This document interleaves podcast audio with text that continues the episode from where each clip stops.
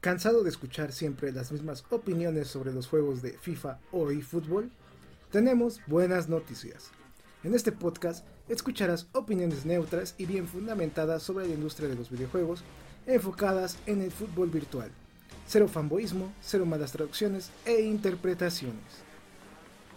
También le damos un toque especial al hablar de la actualidad del mundo de los videojuegos. Bienvenidos a este podcast llamado eFootball Community.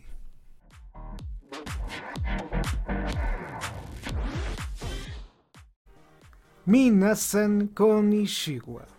Bienvenidos a un nuevo podcast del canal que probablemente sea el penúltimo de este año que es el 2022.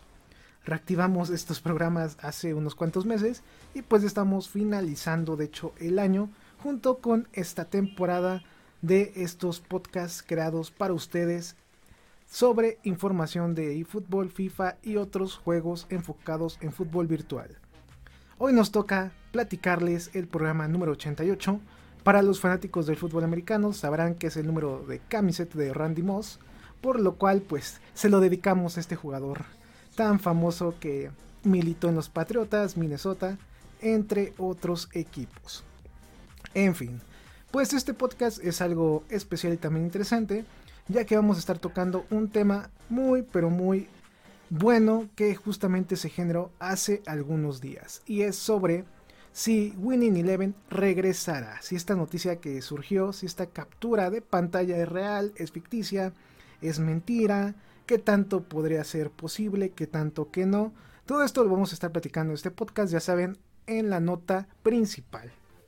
Antes de llegar a ella, pues ya sabemos que tenemos que revisar todo lo que ha surgido en estos 15 días desde el último podcast que realizamos hace dos semanas.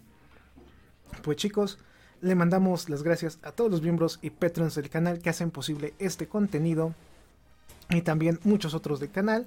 También le mandamos un gran saludo a toda la gente que nos está viendo cuando estrenamos este programa y la gente que lo ve pues ya posteriormente al estreno.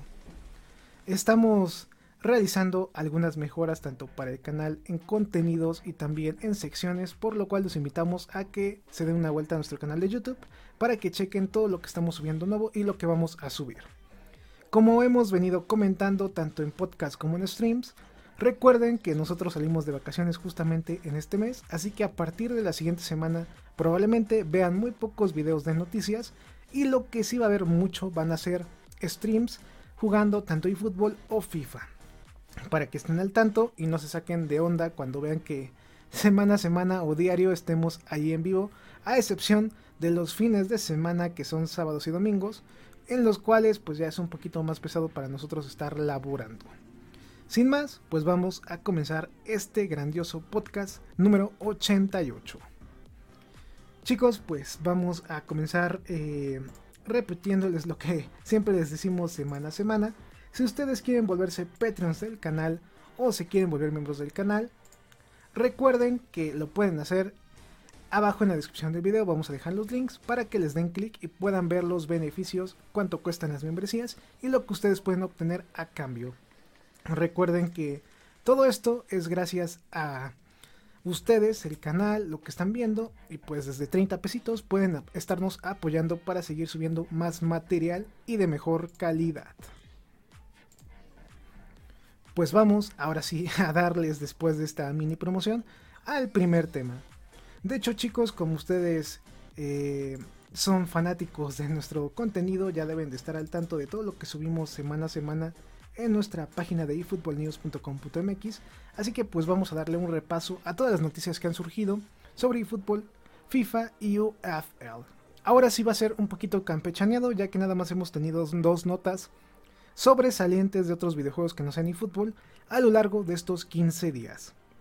Si todo sale normal como nosotros estamos esperando, no va a haber ninguna sorpresa ahorita en diciembre ni de eFootball ni de otros contenidos de videojuegos, así que por lo cual no se preocupen si salen de vacaciones, si regresan hasta el próximo año y demás.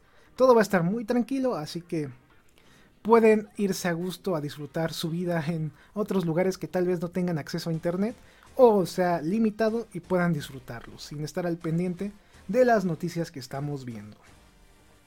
Pues chicos, vamos a comenzar con estas noticias que siempre estamos nombrando y tenemos como primera noticia interesante pues que eFootball anuncia tres nuevos embajadores.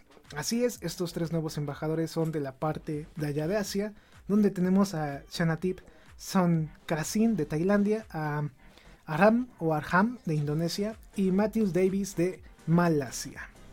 Mercados muy importantes, pues platicándolo en el enfoque pues monetario y también del impacto que tiene el título en esos países, ya que como ustedes saben y si ustedes pudieron leer nuestra nota o escuchar el video, son zonas donde Japón tiene una muy buena inversión monetaria en esas regiones. Por lo tanto, cuando un país tiene mucho dinero en otro, lo van como que nacionalizando, pero en este caso es cultivándolo a su cultura o haciéndolo similar a como es su país, para que ustedes me entiendan. Por esa razón es muy importante que estos países consuman su videojuego, consuman también lo que es su comida que ellos también realizan y consuman los productos que ellos fabrican ya saben, ¿no? Cosas de mercados, cosas un poquito más de índole comercial y quizás un poquito económico, pero por esa razón estos eh, países, estos mercados, son tan importantes para este videojuego virtual. Anunciando la llegada de estos nuevos partners, pues hacen que su marca siga creciendo ahí y la gente que vive en esas regiones se sienta identificada con el título algo como lo que se anunció ya hace unos dos podcasts desde que grabamos, donde mencionamos que aquí en México pues se anunciaba la llegada de Memito Ochoa como partner de eFootball o como embajador.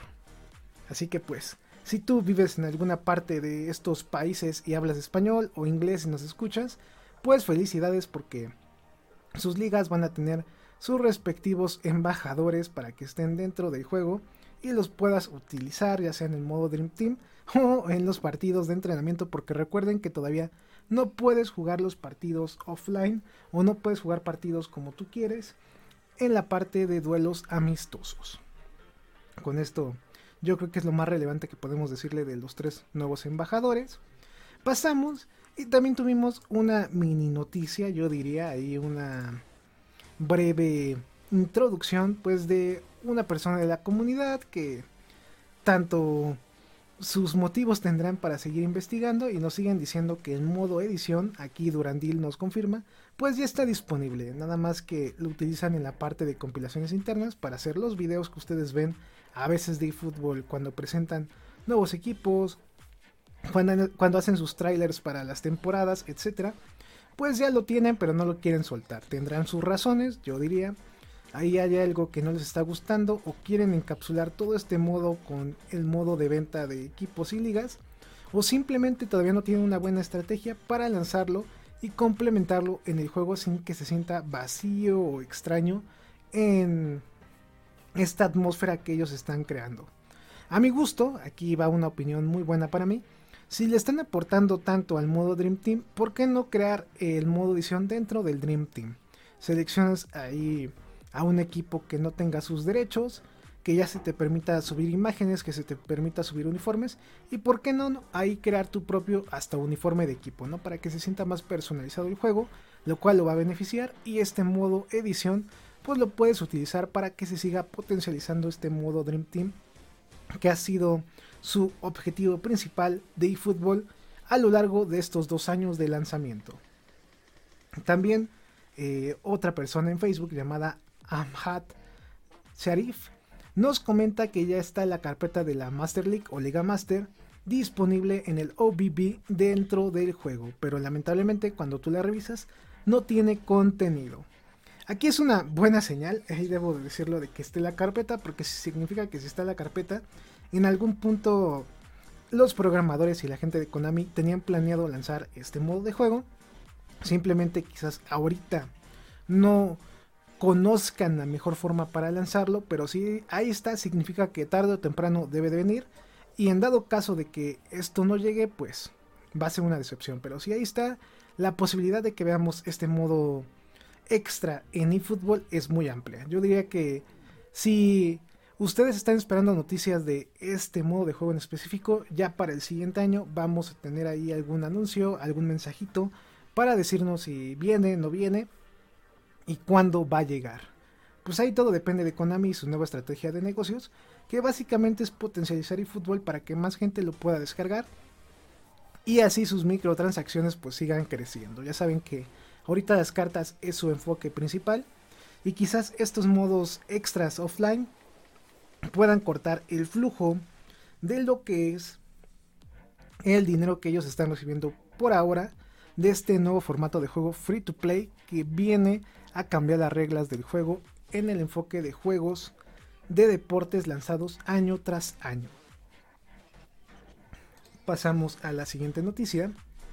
Y aquí les hicimos un pequeño tutorial que los invitamos a que lo puedan ver. Si nos están escuchando en Spotify o en alguna aplicación de audio, les recomendamos que vayan a nuestro canal de YouTube y busquen el video de eFootball 2023. ¿Valen la pena los pases de partido Value y Premium? ¿Comprarlos sí o no? Yo sé que hay todavía mucha gente que todavía no tiene muy bien o no tan claro qué es un pase de partido, cómo funciona, eh, cuál es la diferencia de pagarlos o no pagarlos. Los invito a que chequen este video que hicimos porque los explicamos muy paso a paso y muy precisos. Básicamente, gracias a esta nueva adición en eFootball, tú puedes obtener recompensas con el número de partidos que tú juegues durante las temporadas donde esté habilitados dentro de este título. Hay un pase gratis, que es el pase regular, el cual tú no pagas nada de dinero, simplemente juegas los partidos y vas recibiendo las recompensas dependiendo de cuántos partidos vayas jugando. Este pase dura alrededor de 50 partidos. Si tú llegas al partido 50 ya no vas a recibir ningún premio al 51. Pero pues yo creo que solo un verdadero aficionado de fútbol o una persona que lo disfrute mucho va a terminar el pase de temporada. Hay que ser sincero porque es algo muy tardado quizás jugar 50 partidos en un mes, pero yo creo que hay personas que lo pueden hacer. Mientras tanto, los pases premium o value, eh, estos pases tú pagas y en vez de que terminen en el partido 50, terminan hasta en el partido 100 o más. Así que ahí depende de qué tanto juegas, qué tanto quieres y estos pases pues te van desbloqueando mejores objetos conforme vas jugando los partidos. Yo le recomendaría que si tú eres una persona que apenas empezó el juego y quizás quiera meterle dinero al título sin comprar paquetitos, es una muy buena idea que paguen algún pase de partido, de preferencia al premium, que es el que tiene mejores recompensas, para que vayan ahí mejorando a su equipo. Esto en el caso, como vuelvo a repetir, si tú no quieres comprar tantas tarjetitas. Lo mejor si tú quieres invertirle a este juego es comprar tarjetitas, ya que hacer las plantillas, el crecimiento, es mucho más fácil que ganar puntos GP e irlos gastando jugador por jugador por jugador. Ahí depende de cada uno de ustedes. Y recuerden que también depende de ustedes si quieren gastar dinero dentro de este videojuego o si no lo quieren gastar. Yo nada más estoy haciendo ahí la recompensa. A mi gusto me gustó más el pase premium. Si yo llegara a comprar un pase, siéndole sincero, yo no tendría ninguna razón para comprarlo porque yo no juego tanto en fútbol. De hecho, como lo comentaba en el podcast anterior, ya es muy raro que esté jugando eh, juegos o mejor dicho partidos de fútbol ya sea en FIFA o en porque ya lo siento un poquito aburridos. Ahorita yo estoy jugando otro tipo de títulos que de hecho pues vamos a estar platicando quizás en la eh, siguiente sección que es noticias gaming. Se los comento porque pues luego no quiero que digan, ay, es que te patrocinan o te pagan, no, no, no, simplemente pues yo estoy dando la opinión y a mí se me hace más útil si yo quiero gastar dinero, pagar el pase premium porque te da más cositas. Eh, si lo analizas te da cosas que valen más la pena que el valioso que quizás cueste menos. Pero lo siento ahí como un complemento del pase regular que no te convence tanto a mi gusto. Ahí depende de ustedes. Por esa razón los estamos invitando a que vean este video en YouTube para que pues puedan ver de qué se trata, no todo esto más detalle y puedan aprovecharlos al máximo. ¿Cuál es mi recomendación para todos ustedes que juegan eFootball? Si pueden, jueguen los partidos que más puedan durante este mes para que vayan desbloqueando todos los objetos que se te van a ir regalando. Quizás en un futuro lo vayan modificando y te den menos cuando sean gratis en este pase regular. O quizás les van sumando para atraer más gente. Ahí depende de Konami. Yo no sé a ciencia cierta cómo lo quieran hacer en un futuro. Pero yo lo que los invito es que lo prueben, ahí jueguen algunos partidos, chequen. Yo creo que lo ideal sería que en este mes jueguen los partidos que más puedan en general para checar cuántos partidos juegan al mes, cuántos partidos a la semana, cuántos partidos al día y vean si les conviene en un futuro invertir o no invertir en estos pases dentro del juego.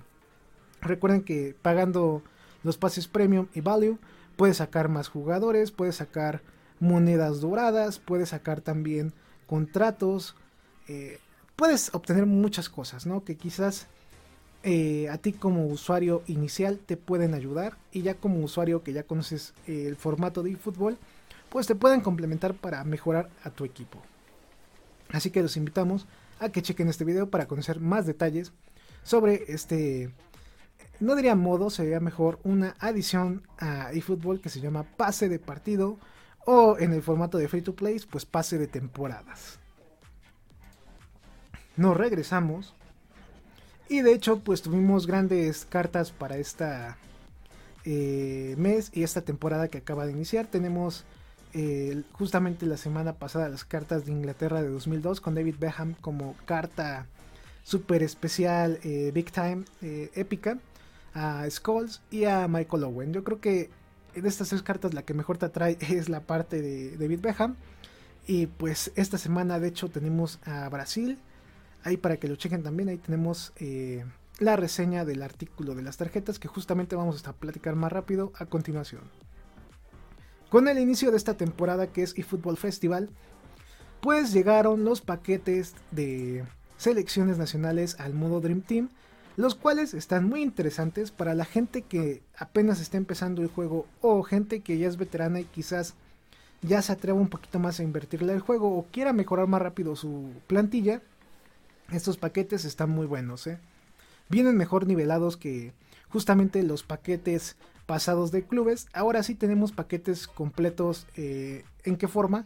En que, por ejemplo, ya te dan un portero, cuatro defensas, algunos medios y también delanteros, dependiendo de cómo sea ese equipo. Lo cual, con dos paquetitos, tú ya puedes armar una plantilla competitiva para el modo Dream Team.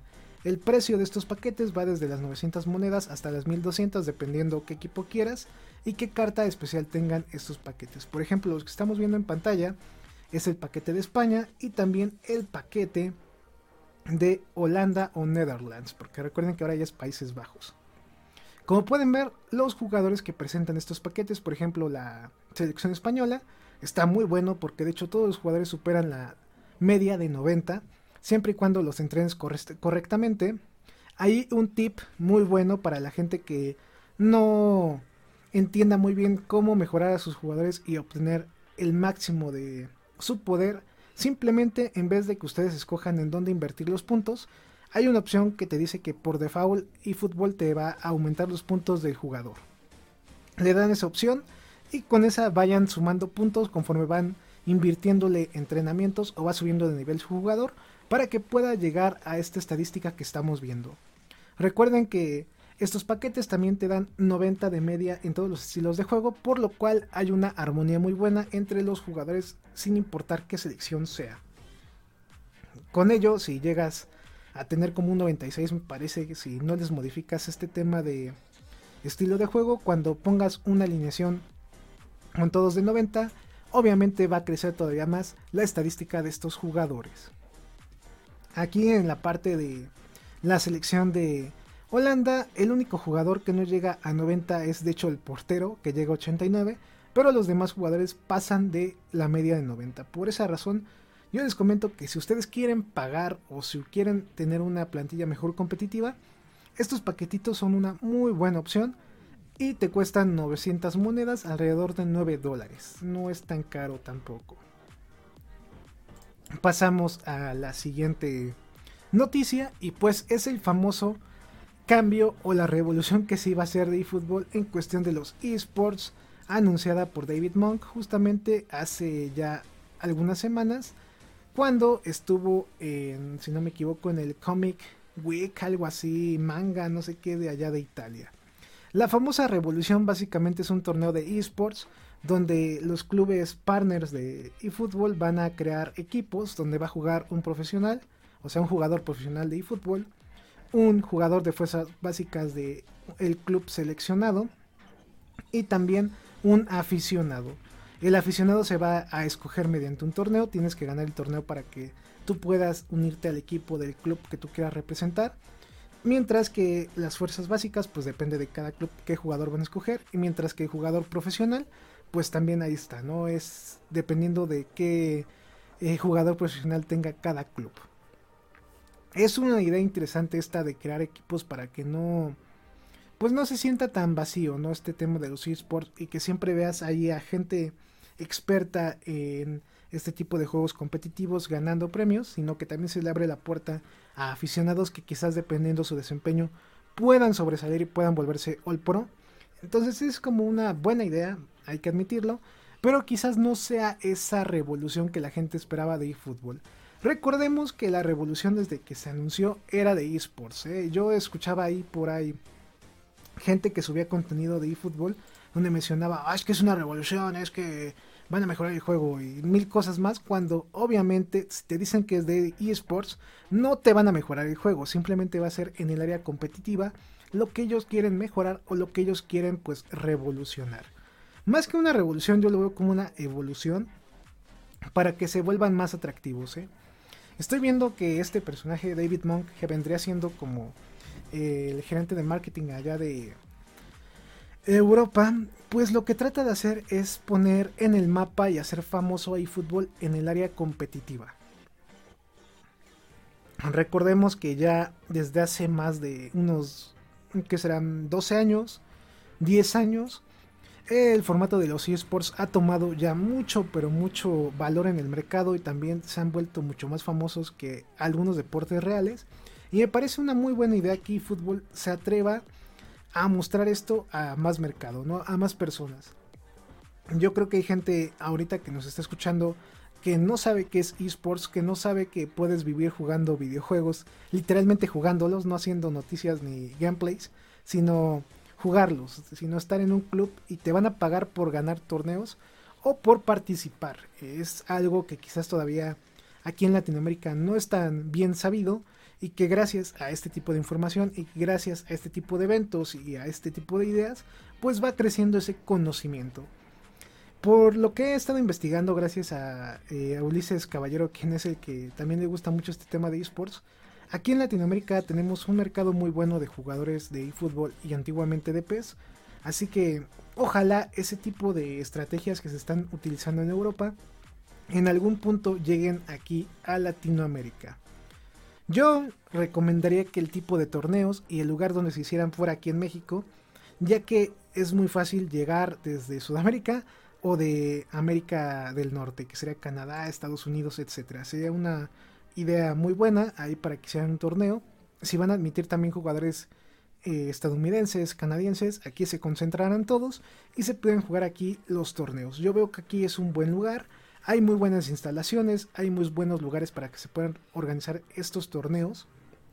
De hecho, esta semana, justamente que está acabando, de hecho estamos grabando este podcast el día domingo 4 de diciembre, eh, a mediados de esta semana se iba a jugar un torneo de FIFA aquí en México, así que si tú te pones a investigar el tema de esports, yo creo que una vez al mes aquí en México tenemos un evento, así de fácil, así se los pongo. Por lo cual se me hace una idea interesante y ojalá estas ideas lleguen también acá para que más gente entienda que jugar videojuegos es más que jugar videojuegos, es ya hasta deporte mundial, por así decirlo, y se pueda tomar más en serio. Quizás en un futuro hasta eFootball se cuele a las Olimpiadas o FIFA ya como deportes olímpicos, que esto puede pasar, ¿eh? Si hay deportes eh, como el patinaje que ya ahora ya es olímpico, me refiero al de patinetas normales de callejeras, pues yo no vería mal que este deporte pueda ser también olímpico en un futuro. Y quizás ahí cuando llegue a hacer algo del deporte aquí en México, pues vote o dé la idea para que se empiece a empezar a creer que los videojuegos también puedan ser deportes jugados mundiales. Pero ese es otro tema, ¿no? Ahí un tema más específico. Pero en general, pues esto fue lo que se presentó con la nueva revolución de esports, que básicamente es un formato distinto al que tenemos acostumbrados la gente que hace este tipo de eventos y nosotros los periodistas que sabemos este tipo de temas ya con anticipación.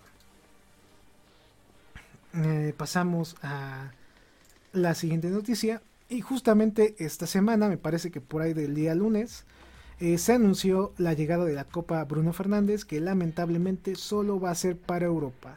Esta copa eh, está padre por los premios, de hecho uno de los premios era tanto el trofeo y también ir a ver un partido del Manchester United. Lamentablemente va a estar disponible solo para algunos países, que son eh, Reino Unido, Francia, Italia, España, Alemania y Turquía. Cada país va a tener su finalista nacional, se va a jugar una breve eliminatoria y va a haber un ganador nacional de este torneo que para el siguiente año los van a citar a los ganadores de cada país para que jueguen una eliminatoria y puedan ganar pues el trofeo de la Copa Bruno Fernández. Como pueden escuchar desde la plática anterior, pues el punto de fútbol ahorita en Europa y en todo el mundo es hacer crecer la marca y los esports son un buen lugar para que se empiece a dar a conocer el videojuego vamos a pasar a las siguientes noticias, que de hecho aquí tenemos varias. Eh, justamente el día sábado de la semana pasada, no, de la semana pasada, de esta misma semana porque apenas va, no, sí, de la semana pasada, sí, estoy divagando. Eh, tuve la oportunidad de asistir a un evento de Konami allá por eh, Polanco en Ciudad de México, en la cual estuvo presente Robbie Ron, con quien pude estar platicando eh, todo gracias a Ulises Caballero de Pez Platicando, quien ahí me pasó los contactos, ahí fue como el encargado ahí de poderme colocar en el evento. Y la verdad pues me llevé varias sorpresas, de hecho está el video en el canal por si quieren checarlo. Y una de esas tantas sorpresas fue el cómo eFootball quiere venderse actualmente aquí en México y también en general en América Latina, que es anunciándose por cualquier medio posible. En este evento al cual pude asistir, había mucha gente de medios digitales, influencers, creadores de contenido, que no hacen contenido de fútbol, que no hacen contenido a algunos ni siquiera de videojuegos, pero son personas que tienen miles de seguidores, mínimo tienen más de 100 mil en cada una de sus redes sociales, lo cual es muy impactante para el mercado eh, hablando de publicidad. Entonces, pues imagínense, ¿no? había muy poca gente eh, de la comunidad eFootball eh, original, por así decirlo, gente que de verdad juega este título. Por ahí pude convivir con dos jugadores profesionales de este título. Eh, también pude convivir con streamers de otros juegos. Pude convivir con una conductora de algunos programas que tienen tanto en su canal y también en canales externos. Fue una experiencia muy interesante. Eh, de hecho, en este video, por ejemplo, no les mencioné que a todas las personas que asistimos a ese evento nos regalaron una playera de eFootball, de hecho con los colores de aquí de México. También eh, se te invita a la comida y hay barra libre en este tipo de eventos, por lo cual pude experimentar. Y para la gente que algún día tenga la oportunidad, pues ya váyase preparando ¿no? Obviamente estos eh, eventos no son para menores de edad, ya es para gente un poquito mayor. Y pues no, no están tan mal, ¿eh? de hecho yo esperaba menos, siendo sincero, y me fui muy satisfecho. Yo siento que estuvo bien para lo que se quería promocionar, que eran las cartas de Día de Muertos y vivir el partido México-Argentina.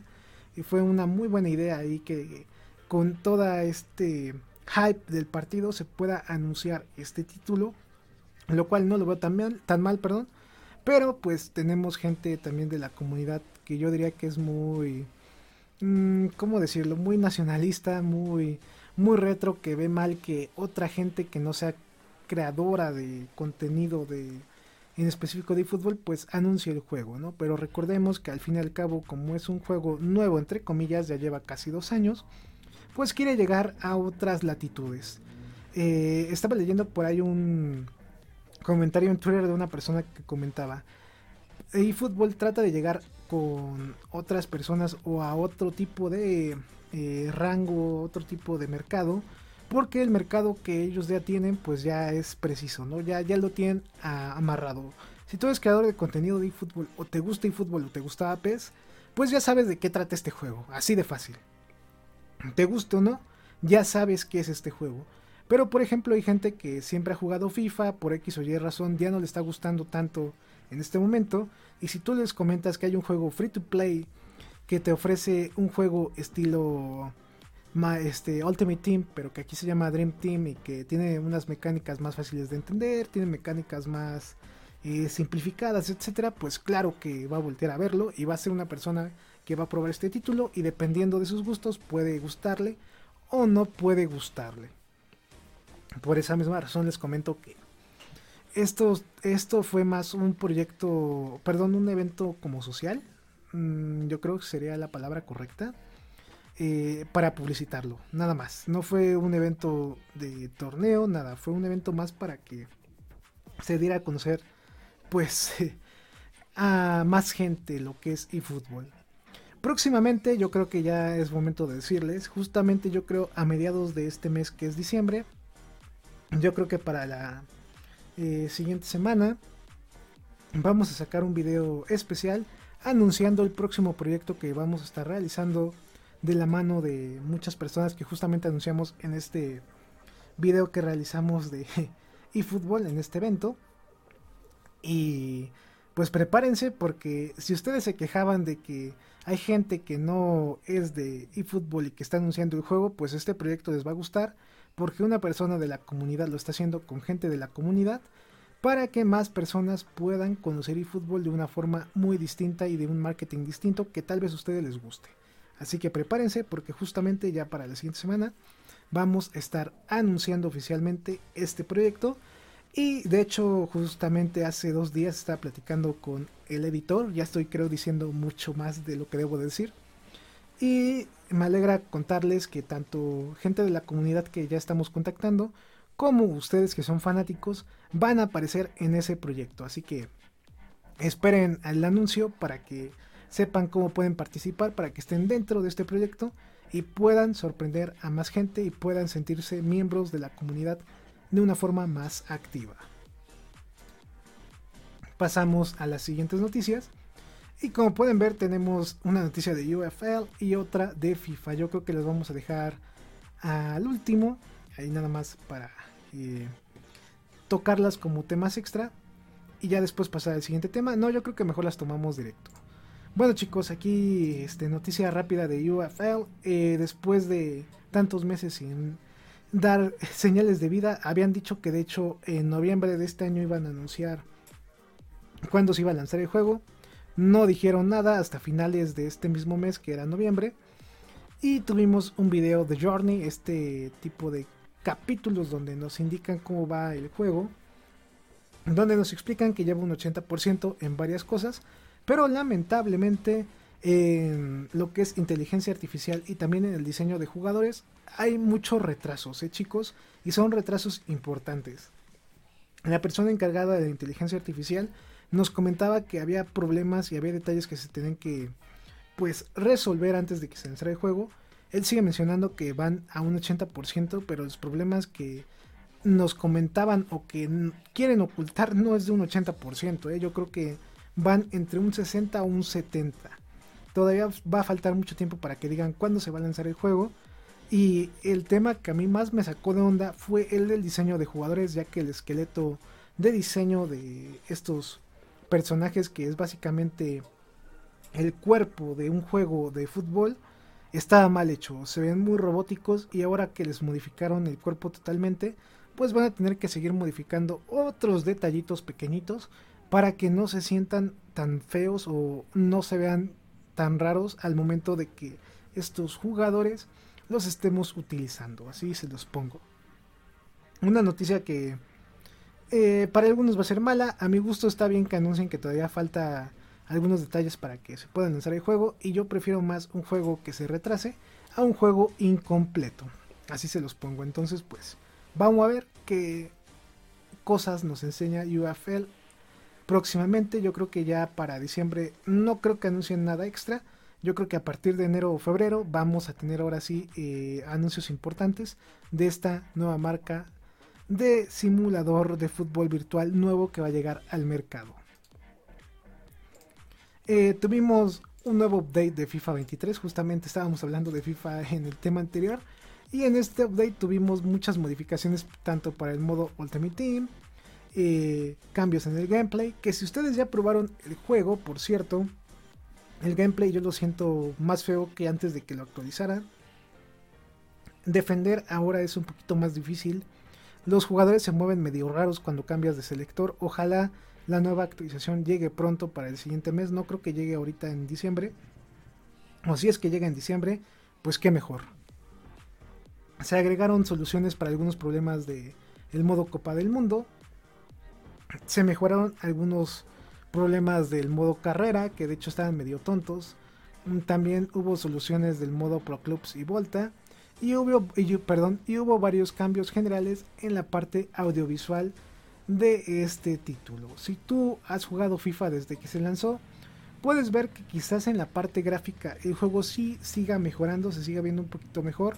Ya no existe tanto clipping como antes, pero el tema del gameplay sigue siendo un problema. ¿eh? Antes los porteros quizás atajaban menos y ahora atajan más, pero ahora el problema del gameplay es con los jugadores de campo, donde quizás defender ahorita sí esté muy feo y crear jugadas también está como que medio mal hecho.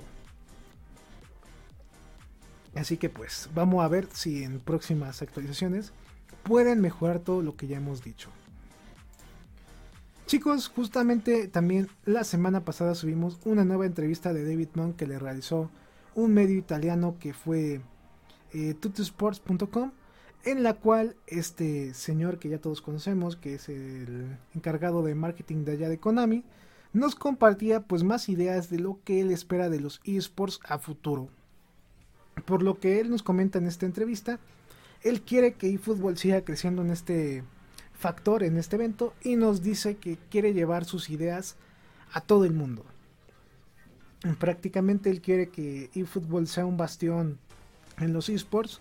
Le puede gustar a una persona, les puede gustar a otras este tipo de ideologías. Pero en este momento, ya lo dijo este señor, le preocupa más que eFootball pegue en este ámbito que es el ámbito de juego competitivo que en el ámbito de juego normal. Aquí yo les adelanto lo que hay de información. Si ustedes esperaban algún cambio de eFootball o alguna noticia rara, extraña, donde dijeran que ellos iban a optar más por los modos offline, que, que iban a regresar a sus raíces, no. Ellos quieren seguir con la parte de innovación y quieren quedarse con el mercado de los esports para darse aún más a conocer. Los invitamos a que vean el video de esta entrevista o en su caso a que puedan leerla en nuestra página de efootballnews.com.mx, ya que es muy interesante para que puedan conocer más detalles de lo que este personaje nos comenta sobre el futuro de eFootball en la escena competitiva. Tuvimos la llegada de nuevas cartas, justamente como les comentaba, eh, llegaron cartas de Brasil de 1994, donde Romario llega con su tarjeta épica Big Time con 98. Ya de por sí Ronaldo es un jugador eh, roto en el modo Dream Team. Ahora con esta tarjeta pues va a estar todavía más problemático poderlo parar. La recomendación de la semana es que pueden descargar el option file de la League One actualizado de Lucas PCDit también en nuestra página efootballnews.com.mx totalmente gratis. Si quieren ver un tutorial para que lo puedan instalar paso a paso, estos tutoriales los estamos subiendo solamente para los miembros del canal. Si se preguntan por qué ahora este tipo de tutoriales es nada más para los miembros, es por una razón muy sencilla. Había gente de otros canales, más, bueno, mejor dicho, había creadores de contenido de otros canales quienes nos denunciaban este tipo de videos por envidia porque tenemos más vistas que ellos, por lo cual hemos decidido pasar todos esos videos a su formato privado para que puedas acceder siempre y cuando seas miembro de la comunidad AZK y Fútbol en YouTube o Patreon. Ahora si nos quieren denunciar, pues nos van a tener que pagar para que lo puedan hacer, ¿no? Ya no va a ser tan fácil. Por último, en la parte de, noticias tenemos que el dilema de las licencias que ahorita pues surgió información sobre Durandil, quien nos comentaba que ya hay gente de marketing de algunas ligas y equipos que no les está gustando cómo Konami está utilizando los derechos de estos clubes o ligas. Dicen que ya algunos están preguntando a la Konami que qué onda. Ellos quieren que estén disponibles como en FIFA, que la gente los pueda jugar, ya que eso les genera pues un impacto en la marca positivo para que la gente pueda conocerlas. Este tema es bastante interesante porque si de por sí ya hay algunas ligas que se quieren ir o hay equipos que no les agrada estar con el fútbol, esto puede acrecentar este roce. También nos comentaba que, por ejemplo, la liga de Turca, que se fue unos meses y regresó después a eFootball, se pudo haber ido por esta razón, porque no le gustaba cómo se estaba manejando su liga dentro del título. Recordemos que cuando se firman estos acuerdos de licencias tanto de ligas o equipos hay cláusulas y dependiendo de la cláusula puede que eh, te obliguen a que estén disponibles en el título tanto tiempo, que los puedas utilizar de alguna forma, entonces pues todo depende, ¿no? Recuerden que siempre las cláusulas por ahí tienen sus lagunas o tú te puedes aprovechar de esas cláusulas si conoces más del tema de derecho empresarial, yo qué sé yo, y puedes utilizarlas a tu forma siempre y cuando eh, no rompas lo que ahí te dice, no, no quebrantes lo que se dijo en el contrato. Vamos a ver en 2023 qué tal le va a iFootball en cuestión de licencias. Si ya por fin lanzan el DLC de equipos y ligas que ahora ya no solo nosotros que lo estamos pidiendo, estamos metiendo presión, ya también las empresas que son dueñas de las ligas o de los equipos, pues también ya van a empezar a pedirlo para que sus marcas estén más presentes en el mundo. Con esto, pues terminamos la parte de noticias de este grandioso podcast que como pudieron escuchar, está, está buena, ¿no? Estuvo, estuvo muy cargadito de muchos datos interesantes, debo decirles, y de datos que yo creo todos debemos de tomar en cuenta de lo que se está viviendo en eFootball. Vamos a ver si en un futuro pues Konami le echa ganas, le imprime pues más atención a esto y veamos si todas las ligas y equipos en el juego se puedan utilizar de una forma como a nosotros nos gusta, ¿no? Ese juego clásico ya sea offline u online, pero que ya se puedan utilizar, que es lo que queremos, que es lo principal. Chicos, pues vamos a pasar al tema principal que es regresa a Winning Eleven, rumor, falsedad o realidad. Pues antes que nada vamos a ponerlos en contexto. Justamente voy a poner dónde surgió la noticia. Estamos viendo en pantalla un tweet que un usuario en Twitter llamado Xiaoming, alias Anthony, comentaba. Konami eh, había registrado la marca de Winning Eleven en 2022 en Hong Kong. Según, ¿no? aquí tenemos la imagen, la captura de pantalla y la persona que lo subió. Me puse a investigar desde hace ya unos cuatro días la persona que lo subió. De hecho, si ustedes pueden checar su perfil aquí de PES, nos dice que es eh, un creador de creador y editor de PES, según nos dice que es de hecho ingeniero en software, dedicado al fútbol soccer, ahí nos dice en su biografía. Vemos que tiene algunos seguidores, eh, bueno, una buena cantidad, mejor dicho. Y si bajamos, pues tenemos la noticia que él comentó y algunas cosas extra del mundo de eFootball, ¿no? Hasta el momento yo no conozco a este usuario como una buena fuente de información. Desde este momento les digo, no es una fuente conocida. Por lo cual, desde este momento, yo voy a tratar la información con pinzas porque Em, ahí les van los siguientes datos que puede que esta información sea dudosa o hasta engañosa. Eh, primero que nada, no es la primera vez que yo veo información filtrada sobre el registro de alguna IP de un videojuego. De hecho, he visto varios a lo largo de estos dos o tres años o quizá cuatro años que he estado trabajando en este medio. Y básicamente lo que estoy viendo aquí no nos indica tan seriamente que sea el Winning Eleven que nosotros conocemos que es básicamente PES. De hecho, no nos indica mucho sobre esta marca registrada. Vamos a comenzar analizando esta parte de la izquierda donde tenemos aquí la captura, donde vemos información básica. Aquí vemos el número de página, vemos el marco que es 540 según aquí nos dice, vemos el marco comercial, el número, el registro, estatus, el marco comercial junto con el texto que nos dice Winning Eleven. El estatus es que está registrado, según. Y ahí además lo tenemos en blanco. Eh, bajamos todavía al marco. Tenemos la parte de las fechas. Aquí nos dice que la fecha va a ser de la siguiente forma. Día, mes, año. Hasta aquí normal. Aquí nos dice eh, fecha de presentación el 8 del 3 de 2022. Que sería mm, enero, febrero, marzo. Sería el 8 de marzo de 2022. Fue cuando esta marca se fue presentada para que ustedes escuchen o entiendan. Después acá tenemos la fecha de registro y de aceptación de la publicación de esta aplicación. Parece que rima, pero es algo curioso. Nos dice que fue el día 8 del mes 7 de 2022. El mes 7, si no me equivoco, vendría siendo junio-julio. Tenemos el dato de registro, que sería el 8 del 3 de 2022, la misma fecha de presentación. Tenemos el dato actual del registro que sería el 10 del 21 de 2022 que vendría siendo el 21 de octubre y tenemos la fecha de eh, expiración o la fecha de finalización que vendría siendo el 7 del 3 de 2032 que vendría siendo eh, el 7 de marzo de 2032 cuando esta fecha expire o esta marca deje de estar registrada Aquí tenemos el aplicante o dueño, que de hecho aquí lo más cómico o lo más eh, curioso es que aquí en ningún momento te pone Konami y aquí debería decir Konami y no lo dice. Pero ahorita vamos a, a desenmascarar esto. Ok chicos, ¿qué pasa aquí?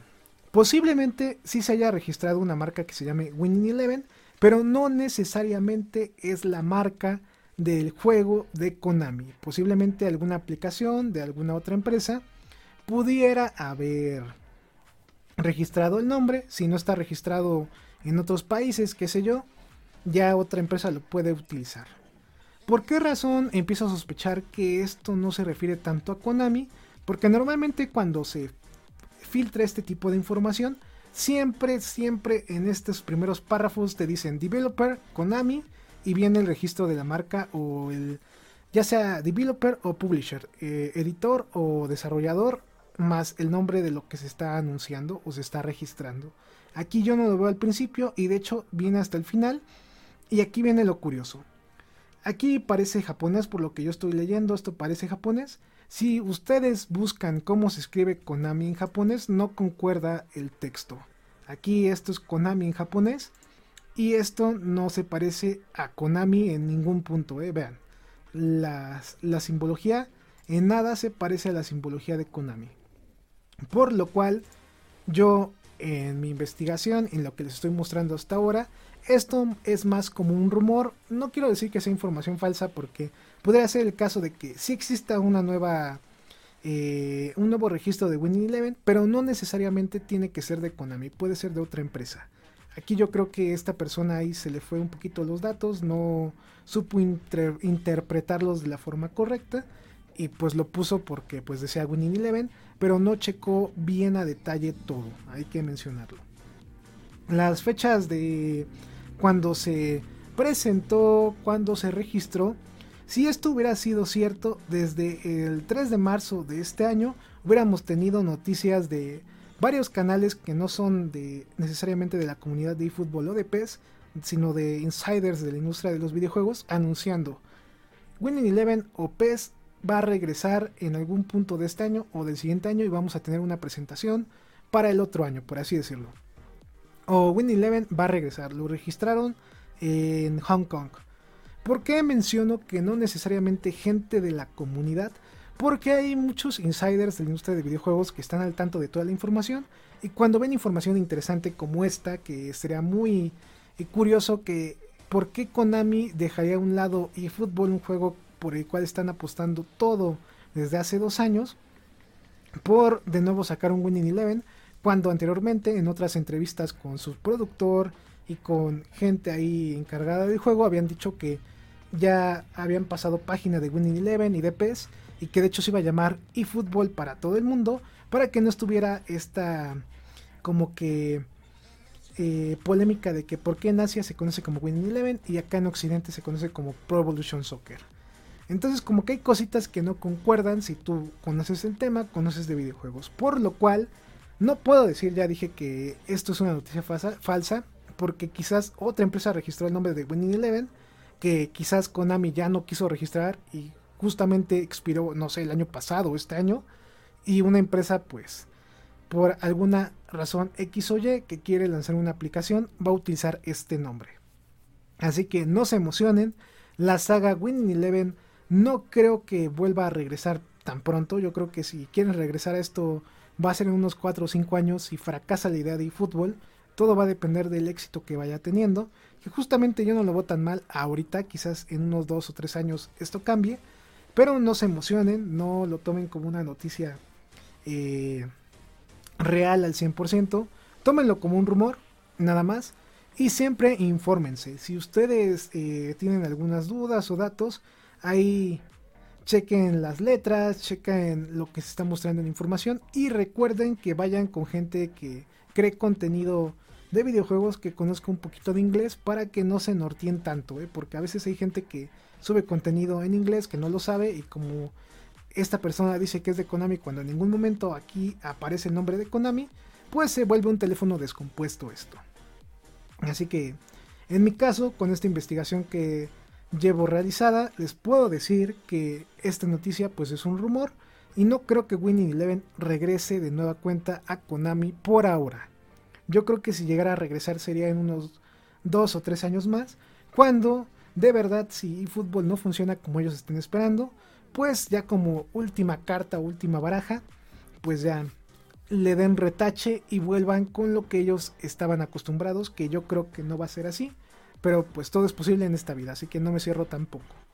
Así que vuelvo a repetirlo, esto es un rumor y posiblemente esta aplicación sea de otra cosa, puede ser tanto de un videojuego, bueno de hecho ni siquiera te dice videojuego, ¿eh? otro detalle que quizás no mencioné hace unos minutos es que cuando se filtra este tipo de información que son registros, siempre se especifica que es videojuego, aplicación, etc. Y aquí te la manejan como una aplicación y en ningún momento en esta información te dice videojuego, video game, no aparece en este registro. Por lo cual, lo vuelvo a repetir, puede ser una aplicación o puede ser un programa que no necesariamente se trate de un videojuego y que no necesariamente sea hecho por Konami.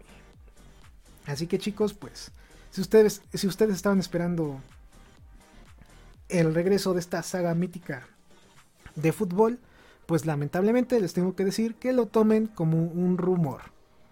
Sé que algunos lo pueden tomar como algo bueno, sé que algunos otros pues se pueden enojar, pueden llamar loco, me pueden decir de cosas, pero van a ver que con el tiempo se va a desenmascarar esto. Créanme que checando lo que nos dice ahí, si esto hubiera sido verdad desde hace ya más de seis meses, personas no de la comunidad y de otras hubieran ya dado el pitazo de que esta saga de eFootball iba a regresar, bueno, la saga de Win Eleven iba a regresar, iba a ser una noticia bomba, créanmelo, créanmelo porque fue una serie de fútbol más o menos conocida en el mundo y sería una gran noticia decir que volviera desde hace ya tiempo. Por lo cual tómelo como un rumor y lo vuelvo a repetir, no hay ninguna información precisa que nos diga que sea un videojuego y que tampoco sea algo hecho por Konami. Con esto vamos a terminar pues nuestro tema principal que nos tomó creo alrededor de 12 minutos estarlo platicando. Lamentablemente yo creo que conforme vayamos avanzando en este año y en el que sigue, va a haber gente que va a seguir subiendo este tipo de información, porque pues hay mucha gente crédula, mucha gente que se pone nostálgica y si te dicen que va a regresar Winning Eleven, que va a regresar PES, etcétera, o algunas mecánicas de estos juegos que quizás ni siquiera Konami las contemple para eFootball, va a haber gente que las va a decir como noticia grande y también va a haber gente que lo va a creer. ¿Por qué razón? Esto es muy fácil, como ya lo hablamos en un podcast, psicológicamente la gente no está eh, tan bien formada para aceptar los cambios. Y si una persona está muy acostumbrada, y más si es una persona adulta en cuestión de edad, recordemos que la media de edad de PES o de Winning Eleven supera los 30 años, este tipo de personas les cuesta más el tipo de cambios y si les dicen algo retro, obviamente lo van a disfrutar y lo van a creer porque es algo que su naturaleza en este momento los hace como que engañar mentalmente. Entonces, pues, mejor busquen información en canales confiables como el nuestro o mejor infórmense eh, investigando más de cómo funciona la industria de los videojuegos. Esa es como mi mayor recomendación. Vamos a pasar a la sección eh, Noticias Gaming, donde vamos a estar platicando de nuestra experiencia con el juego de Pokémon eh, Escarlata, que ya lo estuvimos probando justamente eh, unos días después de su lanzamiento. Sin más, pues vamos a terminar esta sección de eFootball y de fútbol virtual, así que pues Los esperamos en la sección de noticias gaming.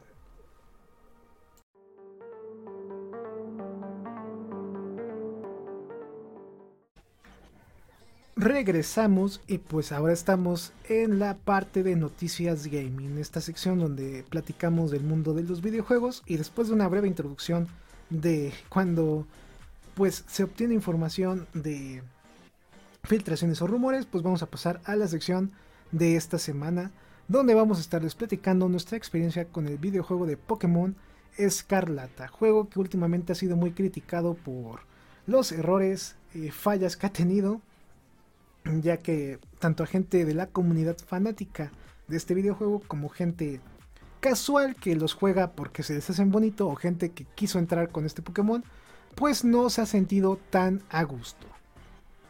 de hecho, se los vamos a poner en pantalla algunas capturas, pues para que lo vayan ahí viendo y conociendo. Lamentablemente, este Pokémon, les vuelvo a comentar, no ha sido del todo positivo. Yo que tuve la oportunidad de jugar la penúltima entrega de este eh, juego tan famoso, de esta IP también tan famosa, que fue Pokémon Arceus.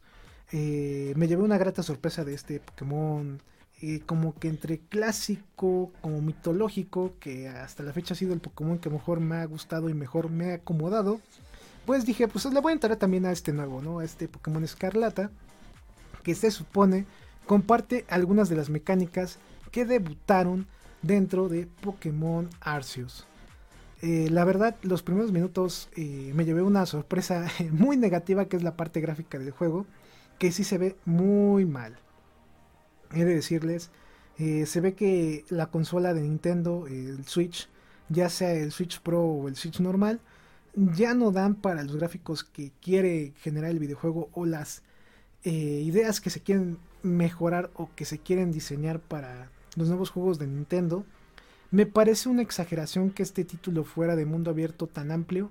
Yo creo que si hubieran repetido el mapa de tipo Arceus, a donde era un tipo mapa abierto, o mejor dicho, semiabierto, que se dividía por zonas, hubiera quedado mucho mejor y la parte gráfica se hubiera visto mucho más bonita.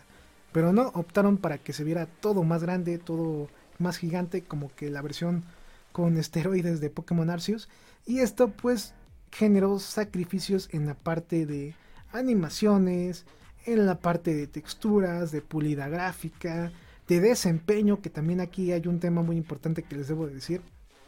Si tú ya estás muy acostumbrado a los 30 frames o 60 frames o hasta 120 frames de algunos títulos, pues Pokémon Escarlata tiene bajones de 20, 15 y hasta 10 frames por segundo, por lo cual eh, se va a ver el juego en algunas ocasiones muy lento lo cual a ti como jugador te puede causar como que sensaciones de, uy, se ve feo, no carga bien, mmm, se lenta, etc. De hecho, esto sucede cuando hay muchos objetos en pantalla, como típico juego de Play 2, pero ahora en Switch. Me pareció como una idea muy ambiciosa este tema del mundo abierto. Aquí ya no es por zonas, aquí ya es un mundo abierto en el cual tú puedes llegar caminando si tú quieres o montado en tu Pokémon legendario te permite ahí explorar literalmente el mundo a tu manera. Puedes seguir tres historias distintas. La historia principal, la donde te conviertes en maestro Pokémon. La historia eh, segunda principal, que es cuando vences a un equipo tipo Rocket. Y la otra historia que sería más de investigación, donde cazas Pokémon raros. Que vendrían siendo estos Pokémon de un tipo distinto al que normalmente son, de un tamaño distinto, de colores distintos, más poderosos como los vimos en Pokémon Arceus, que eran estos Pokémones que te encontrabas en ciertas regiones más grandes y con otro tipo de poderes, algo así. Eh, yo les diría que si ustedes van a debutar eh, con algún Pokémon, este Pokémon es bueno entre comillas ya que es un poquito más sencillo que el Pokémon antiguo, que por ejemplo los primeros Pokémon originales, o que Let's Go, o que los eh, remake de, perdón, remaster de Pokémon Plata. Este Pokémon es un poquito más fácil, de hecho vuelve a tomar algunas mecánicas bonitas de Arceus, como por ejemplo ver los Pokémones cuando están en el campo para que ya no te salgan como calazar en las hierbas. Eh, los puedes atrapar directamente con la Pokébola. Ya no se las lanzas como en Arceus que tienes que poner detrás de ellos y las lanzabas. Ahora ya entras como a un combate simulado y dependiendo de cuánto poder tengan tus Pokémon y tu experiencia, pues lo puedes lanzar la Pokéball y atraparlos o tienes que librar ahí una batalla. También un añadido interesante es eh, ahora un formato de lucha distinto en el cual tú seleccionas a tu primer Pokémon, lo lanzas literalmente al campo a que pelee rápido contra otro Pokémon, lo vence y empiezas a ganar puntos de experiencia. Esto está muy padre para farmear puntos y para que tus Pokémon aumenten de nivel. De hecho, vas a encontrar como que jaurías de Pokémon eh, ahí en diferentes regiones. Donde vas a ver muchos Pokémon de un eh, estilo en sí. Vas a seleccionar tú un Pokémon que pueda ganarle ese estilo. Y puedes eh, pues pelear con todos ellos y ganar muchos puntos de experiencia sin necesidad de ver esta pantalla completa donde estás en batalla como comúnmente es Pokémon con esa batalla de turnos. Aquí nada más echas a tu Pokémon, le da unos mapes al otro, le gana y pues ya obtienes los puntos. Es como el añadido más interesante a mi gusto de esta nueva entrega de este juego japonés de pues monstruos eh, chistosos, ¿no? Hay de monstruos que te ayudan a combatir y monstruos que puedes educar.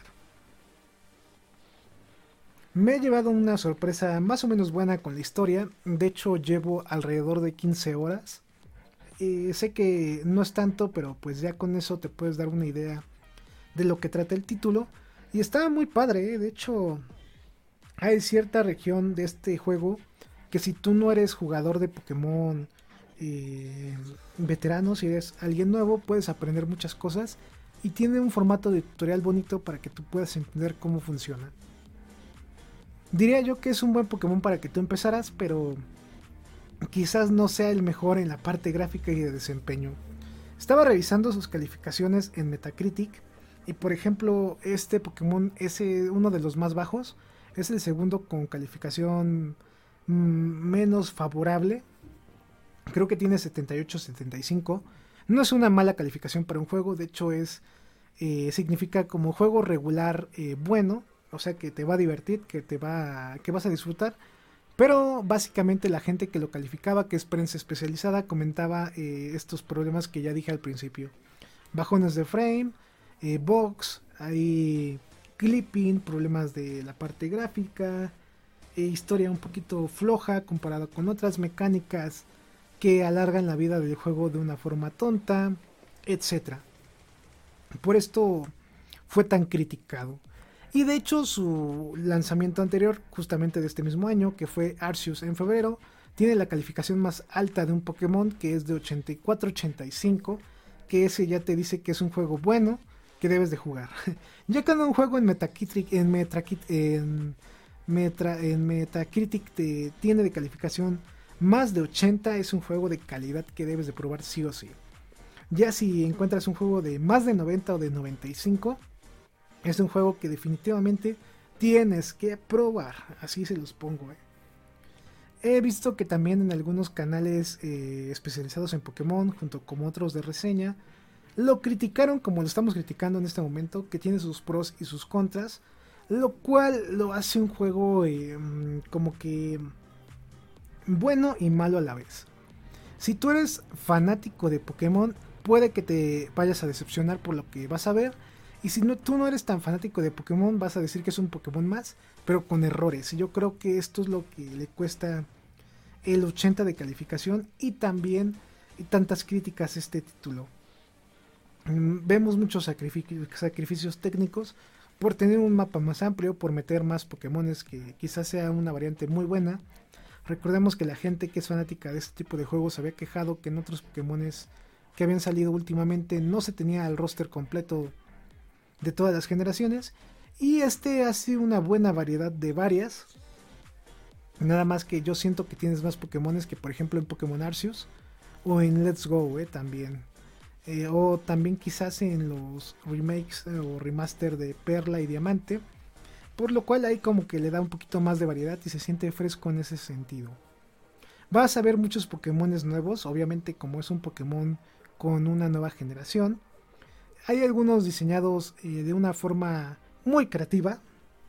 que se ven bonitos y hay otros que sí dices, no manches, se les acabó la, la creatividad a la gente del Pokémon o de Game Freak, que es la desarrolladora, y te están metiendo cada cosa que dices, no, como que no, no, no, no es algo que yo guste.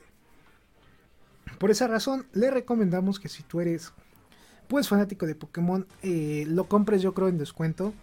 O es más mejor ve un gameplay o un tutorial o una mini guía. Y si ves que te, te agrada lo que estás viendo, cómpralo. Si no, yo creo que mejor en oferta. Porque quizás hay cosas o detalles que no te lleguen a gustar y que te lleguen a decepcionar. Si tú eres una persona más normal, más común, yo te recomiendo que lo compres eh, cuando justamente baje de precio. Debes de saber que los juegos de Pokémon son RPGs eh, por turnos o peleas por turnos. Es lenta de historia. Mm, tiene que gustarte este estilo de eh, como que de historia atrapante, fantasiosa. Y si no es de tu estilo jugar este, estas entregas, pues no vas a hacer match con este juego y si te va a sacar como que de onda y no te va a gustar a la larga porque si es un juego eh, larguito, ¿eh? Estamos hablando que dura alrededor de unas 50 horas más o menos. Por lo cual, pues sí te lleva ahí tu rato ahí poderlo acabar. Creo que de historia principal son 35 sin contar las secundarias. Ya si haces las secundarias, pues te va a crecer más el tiempo de horas. Así que pues ya depende de ustedes si se animan o no se animan a jugarlos. Aquí nuestra recomendación es que lo compren en descuento. O en su caso que si lo llegan a comprar, que sea porque les guste realmente el título. Si a ustedes no les gusta mucho esta idea, pues hay muchas opciones en el mercado. De hecho, va a finalizar este año con lanzamientos muy interesantes. Tenemos Callisto Protocol, que apenas llegó hace unos días. Tuvimos el lanzamiento de Persona 5 en Switch. Pokémon, Modern Warfare. Hay de todo, ¿no? Hay para todos los gustos. Y pues ya vayan pidiendo sus regalos de Navidad porque Ahora sí hay mucha variedad para que los puedan pues disfrutar, mejor dicho. Con esto vamos a terminar nuestra plática de Pokémon eh, Escarlata. El Púrpura ahí se las debo, este lo tengo prestado, no lo he podido jugar. Pero si tú no eres tan sabiondo acá de Pokémon, siempre se lanzan dos versiones y cada juego pues tiene Pokémones distintos y a veces varía un poco la historia. Ahí para más información yo les recomiendo que chequen la web oficial de Nintendo para que vean cuál versión del juego les gusta más, ya que en algunas vienen Pokémones que quizás tú seas fan de ellos y en otras no vienen esos Pokémones. Ya saben, no te obligan a que compres los dos, básicamente. Pues chicos, vamos a llegar al final de este grandioso podcast. Lo volvemos a repetir, quizás sea el penúltimo de este año. Ya el que sigue probablemente sea el podcast de fin de año, ese de los 12 deseos que los vamos haciendo desde que iniciamos el canal. Para que estén al tanto, en este podcast vamos a estar regalando varios premios para que ustedes los puedan disfrutar y quizás sea en vivo. Todavía nos faltaría como que concordar en una fecha para poderlo lanzar en vivo y lo puedan estar viendo con nosotros y estemos platicando con ustedes. Pero pues estamos viendo la posibilidad de que sea en vivo y no sea mediante video on demanda. Eh, chequen todo nuestro contenido en todas nuestras redes sociales, tanto nuestra página de internet y footballnews.com.mx como nuestro canal de Twitch y también de YouTube, donde vamos a estar subiendo varios streams en este mes. Y ya les dije, esperen una sorpresa de nuestro nuevo proyecto para dentro de una semana. Por cierto, quizás ya también para la siguiente semana, ahí se lleven una sorpresita si son muy fanáticos del canal, ya que vamos a abrir pues una idea más. O mejor dicho, un material más que pueden adquirir ustedes. Ahí les damos una pequeña pista.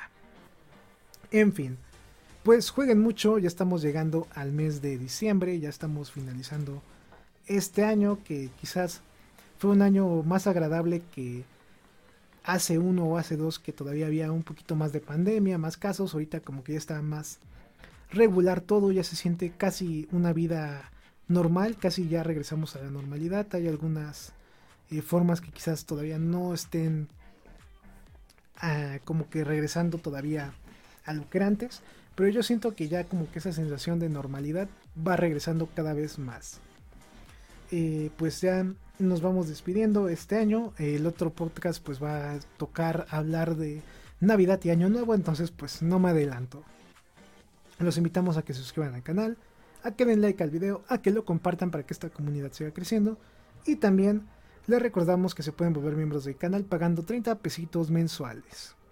Jueguen mucho, vean el mundial que todavía está en pie, ahí ya estamos llegando a la fase de eliminación y estamos de hecho llegando a la mitad de este gran evento, disfrútenlo y ya saben lo que siempre decimos. Don Morigato más estamos en contacto. Este programa fue creado y producido por AZK Productions y distribuido por el canal AZK 13 King. Productor ejecutivo AZK. Gerente de proyecto AZK. Producción y edición Team AZK. Agradecimientos especiales a todos los miembros del canal por el apoyo otorgado.